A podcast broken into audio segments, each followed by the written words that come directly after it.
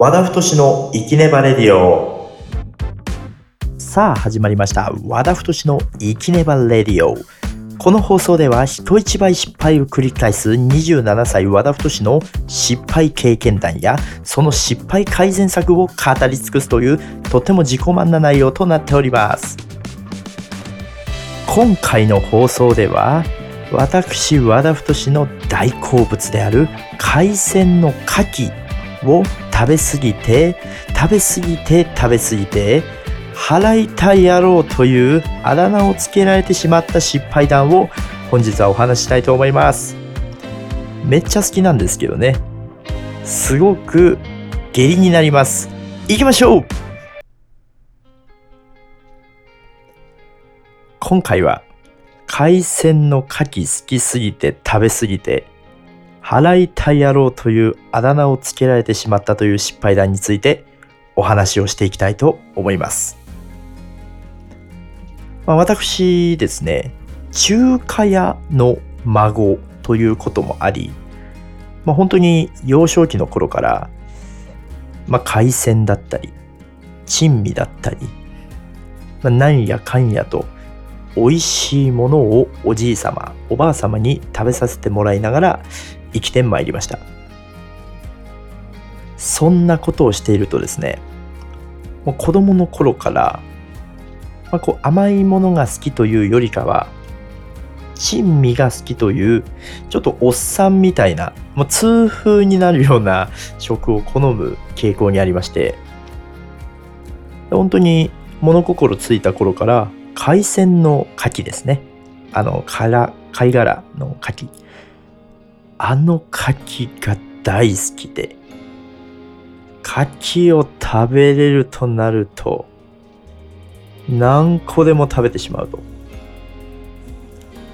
例えばスーパーで売ってるような、あのお鍋用の牡蠣。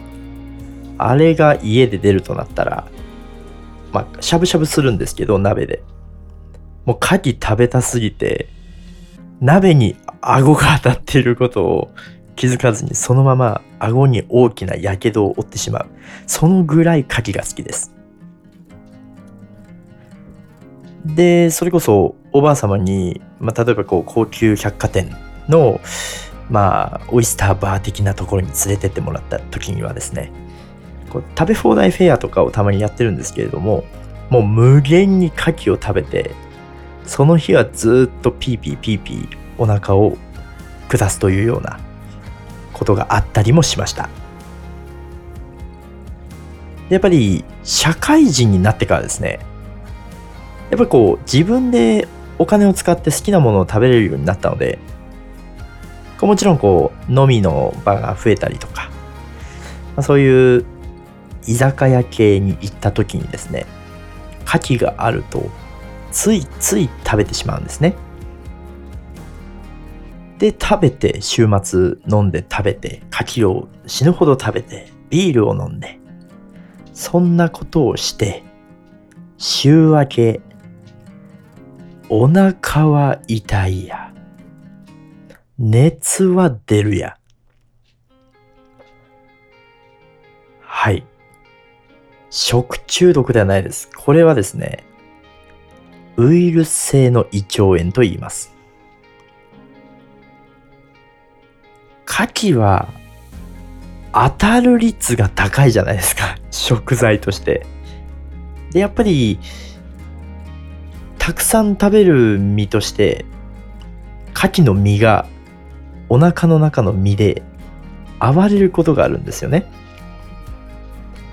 それで週明け月曜に、すいません、お腹が痛いですと。休みます。これを年に1回やりました。で、大体こう、会社に出社して、えっと、何だったの？って言われて、いやー、金曜日に牡蠣を食べて、当たりましたと。それ3年目ぐらいでですね、女性スタッフの方たちから、とうとうですね、お腹が痛いって休む電話をした瞬間に、社内で払いたやろうという、ま、陰口が広まり始めたらしく、僕がこう払いたいって言うと、ああ、今回もまた払いたい野郎だわと。いうような ことを言われてしまっていたらしいです。で、いろいろこう、なんでこんなに毎年1年に1回牡蠣で当たってるんだろうって調べてみたところ、生ものは免疫力が下がってる時に、まあこう、当たりやすいらしいんですね。で、確かに、牡蠣を食べた日って、まあ、お酒飲んだ後にその後音楽クラブに遊びに行って朝まで踊ってなんてことをやっぱりしてしまっていたなとそういう時にやっぱりその3日後ぐらいですかね週明け月曜に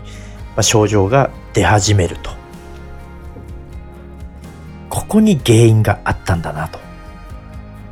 やっぱりこう柿好きのお友達にその話を共有したところ免疫力やっぱり下がってる時に食べると当たっているっていう話を聞けたんですね。でやっぱりそれで仕事をすっぽかしたりとか遊びの予定がなくなってしまったりっていうことがあったので私は、まあ、今現在はですね改善策として何か大事なことがある時だったり、今日は眠れないなとか、疲れてるなという時には、なるべく生牡蠣は食べないようにしています。大好物が目の前にあるのに、食べれない恐怖。これは非常に苦痛ですね。ただし、年に一回は絶対に食べると決めて、まあ、休みが長い日だったり、そういう、あと自分の誕生日近くの時はですね、なるべく牡蠣を食べるようにしています。生で。はい。ということで今回は、生牡蠣、まあ、牡蠣ですね。大好物牡蠣を食べすぎて、払いた野郎というあだ名をつけられてしまった失敗談についてお話しいたしました。まあ、いろんな好物皆さんもあると思いますが、まあ、お酒好きな人で、こう、糖質制限かけられてたりとか、痛風の方だったりとか、まあ、何かしら、えー、好きなものを抑制しなきゃいけない時があると思います。ただ、自分の体調第一で、体がまあ、安全な時だったり年に一度のご褒美としてそういう方は、まあ、好きなものを自分に与えてみてはいかがでしょうか。